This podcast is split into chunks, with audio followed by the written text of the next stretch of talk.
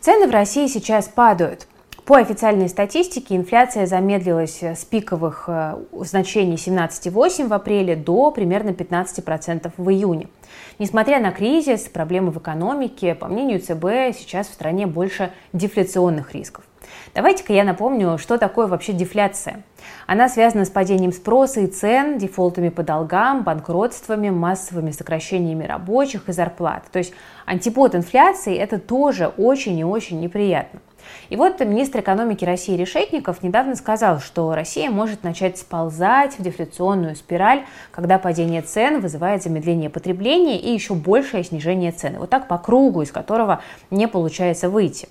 В то же время российские граждане до сих пор жалуются на высокие цены. И получается, что у правительства спиральное падение цен, а у нас наоборот. Как так получается?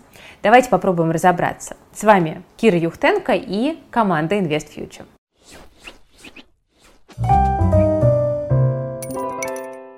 Начнем с того, что инфляция снижается, а вот цены в магазинах все равно кусаются и еще долго будут, кажется, потому что глобально факторов для замедления роста цен мало, несмотря на очень низкий курс доллара.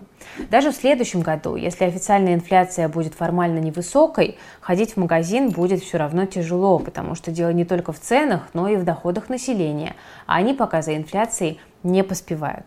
Ну, давайте посмотрим, почему же инфляция может снижаться в России, но ходить за покупками все равно будет накладно. И для начала вспомним, как выросли цены в марте и почему они также резко не снижаются, несмотря на дешевый доллар. С февраля по апрель инфляция увеличилась почти в два раза.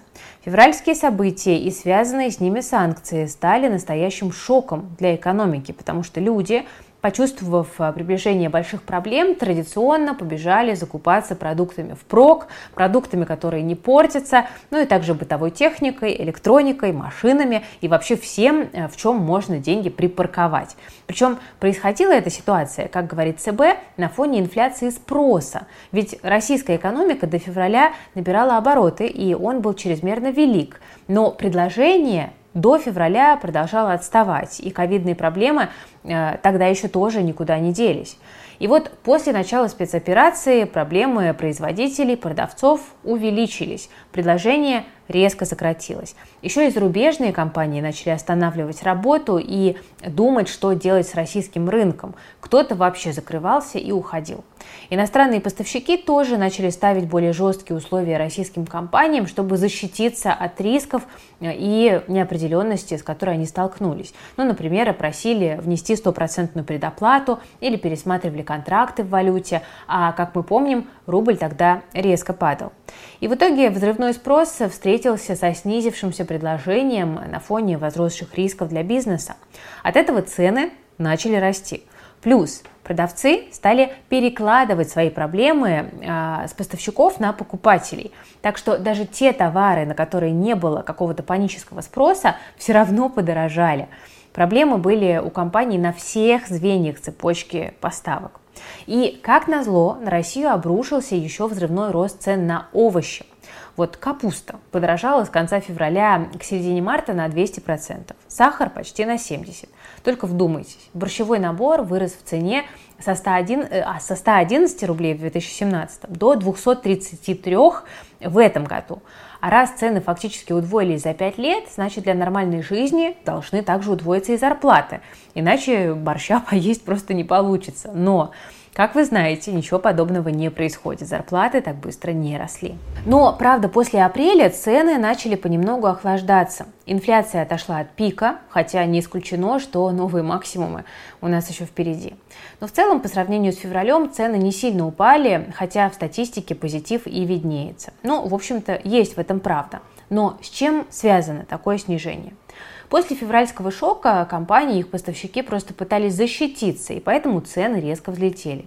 Сейчас, когда мы уже привыкаем жить с экономическими шоками, компании постепенно распродают кое-какие запасы, купленные до конца февраля. Так что не везде и не полностью проблемы с логистикой и санкциями уже отразились на ценах. Но это будет разгонять инфляцию позже, когда остатки начнут иссякать. У компании пока есть время, но поиск новых поставщиков, налаживание логистики Тем более открытие местного производства – это сложно, дорого и долго. Поэтому даже сейчас, несмотря на некоторое замедление роста цен, компании держат руку на пульсе. И несмотря на официальные инфляционные ожидания, там в районе 12%, мы прекрасно понимаем, что страх и паника – это главные драйверы не только на фондовых рынках, но и в бизнесе. И вот мы вроде видим, что инфляция статистически падает. Но почему же все остается дорогим? Давайте начнем с того, что в потребительской корзине Росстата более 500 позиций. Из них 130 продовольственных товаров, около 300 непродовольственных и более 130 услуг. Непонятно, специально так задумано или нет, но чаще всего потребители активно используют всего одну треть этих позиций. Так что ваша личная инфляция может сильно отличаться от официальной государственной инфляции. Кроме того, вы можете потреблять именно те продукты, которые растут в цене быстрее всех, вот если вам так не повезло. Ну вот, например, обратите внимание на то, как меняются цены на огурцы. У них есть определенная сезонность, и мы можем прогнозировать, что рост цен на огурцы будет обязательно зимой – Солить их или нет, пока дешевые, тут уж вы решайте сами. Ну, также обратите внимание на цену за килограмм помидоров. Тут тоже есть сезонность, но рост цен весной этого года особенно большой. И вроде бы цены в этой группе снижаются, но если вы любитель картошечки с пюре, но не едите огурцы и помидоры, то сегодня вам заметно тяжелее, потому что цены на картофель бьют рекорды за три года а вдруг вы к картошечке еще, знаете, и лук добавляете, то дела еще хуже. Средние цены на лук все еще очень высоки и относительно помидоров, да, не падают тоже. И я надеюсь, что вы не любите, друзья, горох и фасоль, потому что эти продукты просто сошли с ума. Цены на них скоро удвоятся. Не повезет вам, кстати, еще если вы э, мясоед. Говядина это просто какой-то космос, и даже страшно говорить вслух, сколько она стоит. Э, на курицу заменить не удастся, потому что цены на нее тоже растут. Поэтому, друзья, лето, спорт, ЗОЖ, потому что овощи, э, как мы выяснили, дешевеют быстрее всех. Но, кроме всего прочего, за эту весну и лето мы с вами видели еще и сильное укрепление рубля. И более того, в феврале многие поставщики закладывали сильный рост доллара по отношению к рублю, так что были сильно подняты цены на компьютеры и другую технику. Ну, правда, вряд ли вы покупаете ее так же часто, как еду. И отсюда вывод. Данные по инфляции в этом секторе не отражают наш личный рост цен. То есть важна не вся инфляция в сумме. Наибольшую роль имеет вес ее отдельных компонентов. Ну, например, если продукты это там, 38% веса индекса, то сезонное изменение цен будет значительно отражаться на общем показателе. Ну а что у нас с курсом доллара? Он так сильно упал, и почему же за ним не пошли вниз и цены? Действительно, вот многие компании говорили, что им на ходу приходится подстраивать контракты и договоры под растущий курс доллара. То есть, значит, теперь, когда у нас бакс по 58 там был, да, контракты теоретически должны были быть выгоднее. Но все не так просто. Курс доллара на самом деле сейчас мало влияет на цены. Для начала нужно понимать, что курс валют в России сейчас определяется импортом и экспортом. Доллар сегодня дешевый, потому что его очень много приходит в страну, но обратно он почти не уходит. Валюту сложно реализовать. Об этом говорит, собственно, и предполагаемое падение импорта на 50% ни вывести доллар в наличку, ни нормально оплатить им зарубежные поставки практически невозможно. Так что даже с дешевым долларом цены на импорт будут высокими. Товаров и комплектующих э, просто мало. Создается дефицит, из-за этого и цены продолжат расти, если сохранится спрос. Но на ту же капусту или там запчасти для машин, конечно, он будет всегда. Ну, я напомню, что ситуация сейчас не нормализуется, скорее мы к ней просто с вами привыкаем. И в новой реальности некоторые продавцы закупали импортные товары по высокому курсу доллара, поэтому продолжают их продавать дорого, чтобы не торговать в убыток. Им приходится держать высокий ценник, и это немножко сдерживает снижение цен а, после апреля. Ну, несмотря на это, сейчас ЦБ ожидает снижения или замедления роста цен на товары, которые зависят от курса валют первую очередь это электроника и строительные материалы. Ну, поможет, наверное, и параллельный импорт. Но за счет чего спрос на иностранные валюты вырастет и через кросс-курсы рубль может, в общем-то, и упасть к тому же доллару. То есть получается, что крепкий рубль это хорошо, но продукция не дешевеет, а экспортеры и бюджет страдают. И все это прекрасно понимают, то есть значит ожидают, что курс рубля опять будет снижаться. Это должно произойти тогда, когда снизятся доходы России от экспорта. Примерно в следующем году санкции начнут полноценно давить на экономику, или же Минфин решит спасать казну новым бюджетным правилам, которые сейчас готовятся. Тогда производителям и поставщикам придется опять корректировать цены под новый курс рубля. Кроме того, друзья, важно помнить, что Росстат показывает, что реальные зарплаты упали аж на 6%. И Учитываем при этом, что впереди неопределенность с инфляцией и вне сезон продолжится рост цен на овощи. Пока что они дешевеют, но это продлится только до сентября, а дальше будет уже сложнее. Параллельно с этим идет структурная трансформация экономики, как заявлял ЦБ.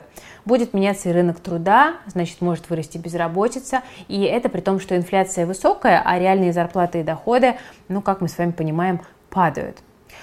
Итак, друзья, почему же инфляция не падает, а цены высокие? Этот вопрос мы задавали сегодня в самом начале. Теперь давайте немножечко обобщим то, что мы обсудили. И ответ будет примерно такой. Потому что инфляция все еще выше того же февраля, а доходы у людей не растут. И значит, будущий рост цен мы будем ощущать на себе все сильнее и сильнее. Давайте возьмем э, гипотетический, может быть, и топорный, но очень близкий к реальности пример. Цифры возьму с потолка, просто чтобы было э, понятно и наглядно. Ну вот, допустим, инфляция в России достигнет 20% в 2022 году. Нам скажут, что надо потерпеть, затянуть пояса, а на следующий год все будет лучше. И так действительно может произойти. Ну вот предположим, что официальная годовая инфляция летом 2023 года будет ноль. Значит, в сравнении с высокими ценами 2022 года стоимость товаров не изменилась. Вроде бы замечательно, товары перестали дорожать, но почему-то ходить по магазинам все равно больно. А все дело в том, что цены как были высокими, так и остаются, особенно в сравнении с доходами населения. Потому что доходы вряд ли вырастут на те же 20% за год, что и цены. Я напомню, что реальные доходы россиян упали на 6%, Могут ли они на следующий год вырасти больше, чем на 6%? Ну, давайте предположим, что к маю 2023 года нам повысят зарплату на 10%. В этом случае инфляция в следующем году не должна превышать 4%, чтобы просто компенсировать нам нынешние потери. Напишите в комментариях, друзья, э, верите в инфляцию 4% в 2023 году? Если напишите, то мы назовем вас оптимистом года, потому что если инфляция так сильно упадет, а в стране будет, э, в общем-то, тогда дикая рецессия, и даже эффект низкой базы не поможет. Ну вот, друзья, мы с вами немножко поговорили о ситуации с ценами и доходами в России. Как мы видим, ситуация далеко не радужная. Сталкивались ли вы уже с какими-то трудностями из-за роста цен, может быть, от каких-то покупок вы отказались, и ощутили ли вы на себе падение доходов? Как у вас вообще вот с бюджетом? Пишите в комментариях, очень интересно будет э, почитать ваш реальный опыт, э, который зачастую бывает намного ярче и интереснее, чем официальная статистика. Лайк, подписка, колокольчик. С вами была Кира Юхтенко и команда проекта Invest Future. Берегите себя и свои деньги.